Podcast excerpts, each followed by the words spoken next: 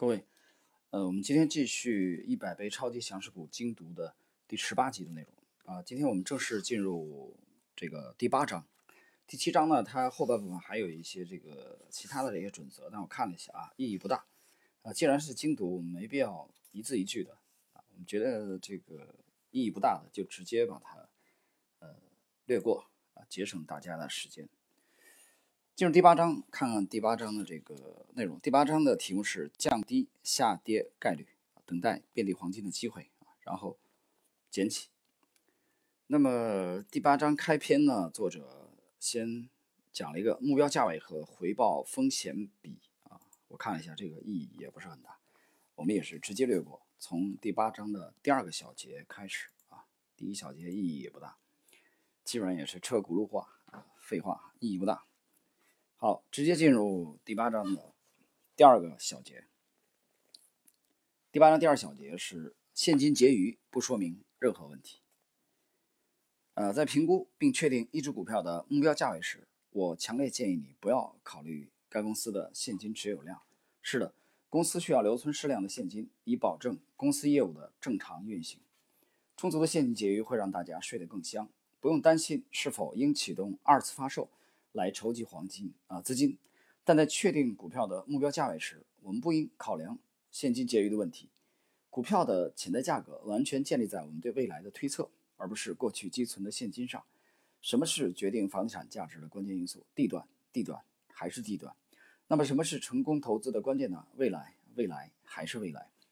投机以及投机的题材都是以未来为基础的，现金衡量的只是企业过去的业绩。分析师根据公司收入、每股收益或现金流倍数来确定股票的目标价位，同时还会考虑公司的现金结余。这些常春藤盟校毕业的高智商人士具有一种相似的群体性思维，他们都看到了现金这一因素，却不知道要做些什么，因此只好将它纳入目标价位进行考量。就我的经验而言，公司的现金结余越高，其相较于同类公司的业绩表现就会越糟糕。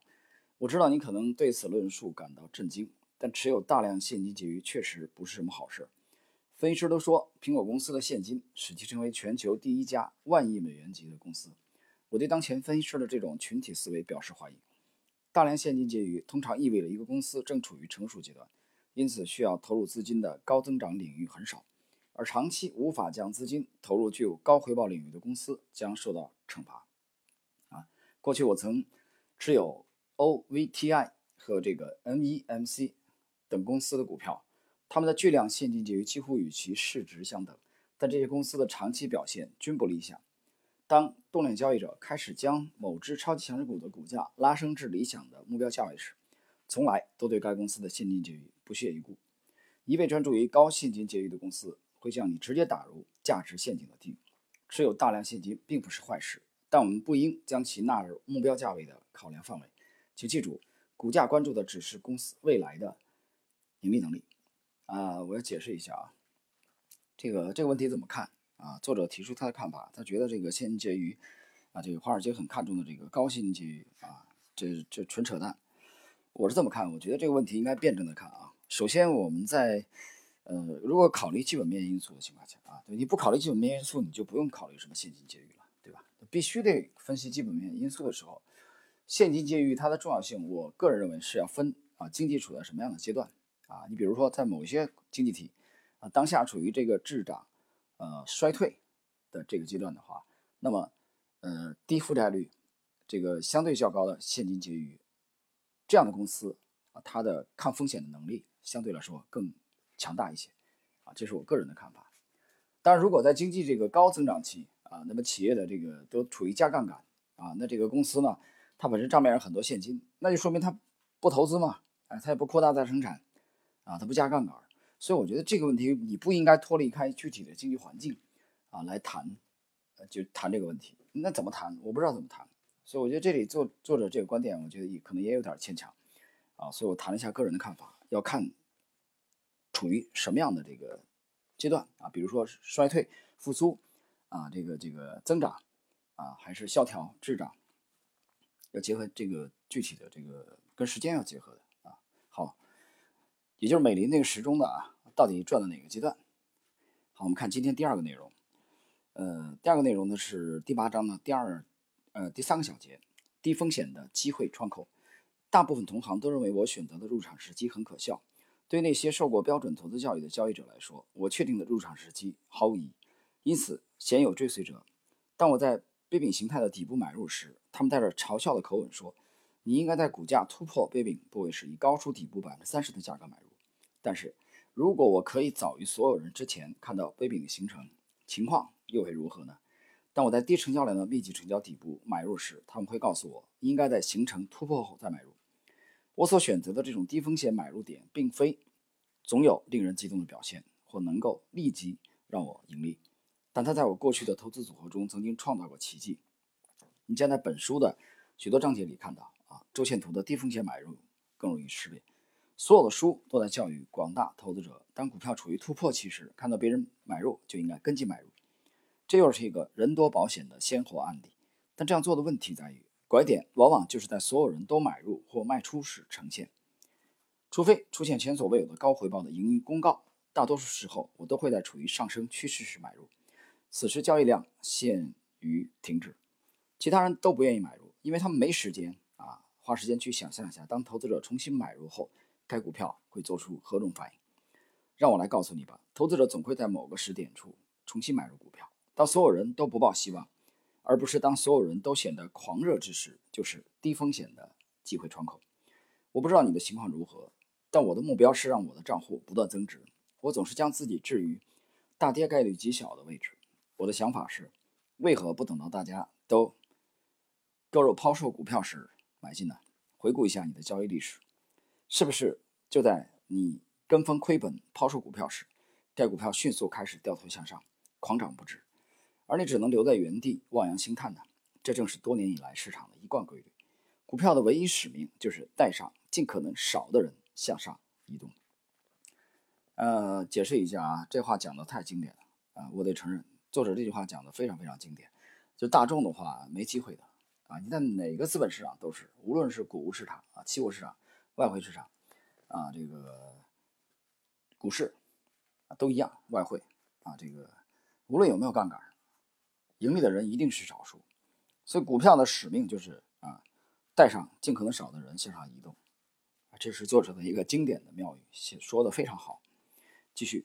在等待较高概率的买入点时，可能发生以下三种情况：第一，在短线投资者抛售股票时；第二，你持有的股票正处于震荡盘整期，而在未来某个时候，你还能够以今天的价格买到该股票。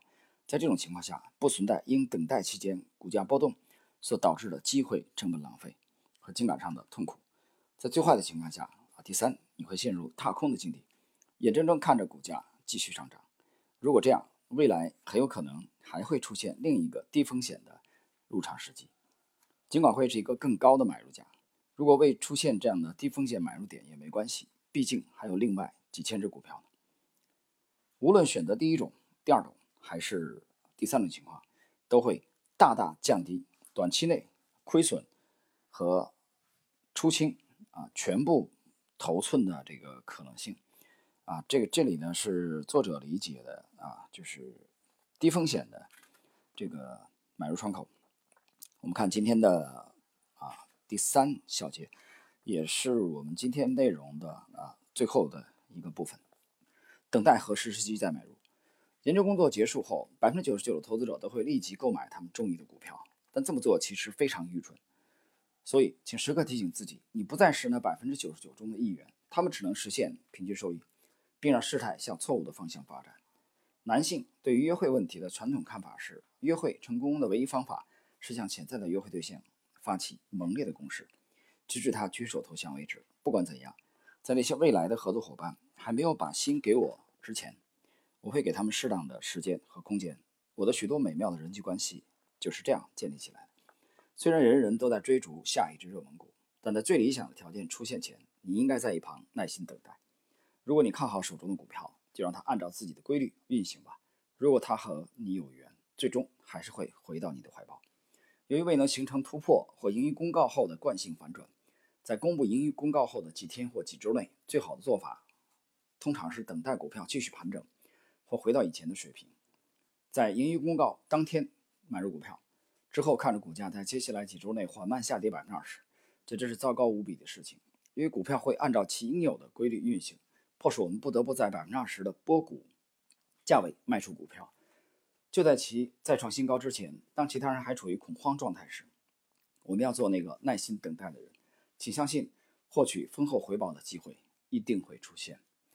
呃，这里边作者啊提出他的观点啊，在这个公司啊上市公司发布盈利报告的啊这个前后啊，耐心等待的这个重要性啊。今天他讲了三点，一个是低风险的这个窗口啊，另外一个这个就是现金结余啊，他认为现金结余纯粹是多余的啊，根本没有任何研究价值。当然，这也是他个人的一家之言。好了，朋友们，今天时间关系，我们一百位超级强势股的精读部分的第八章啊，开篇的前这个前面的啊，我们剖析了三个小节。那么在下一集当中啊，我们将继续本章的最后的这个两个小节啊，下一集更简短，下一集只有两个小节内容啊。下一集的开篇就是讲只关注价格，绝不要爱上某只股票。好了，解析斯泰恩的一百倍超强势股的精读啊，今天第十八集的内容就到这里。